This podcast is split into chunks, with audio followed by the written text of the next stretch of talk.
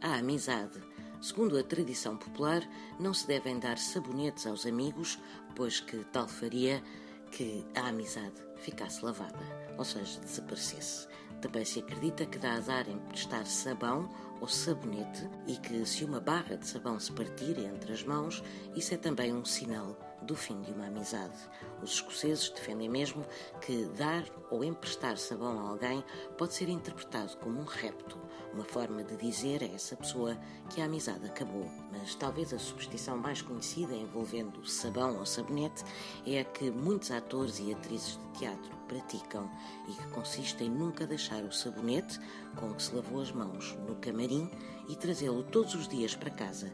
Isto porque se acredita que, se não o fizerem, poderão correr o risco de nunca mais subir ao palco daquele teatro. E porque não há duas.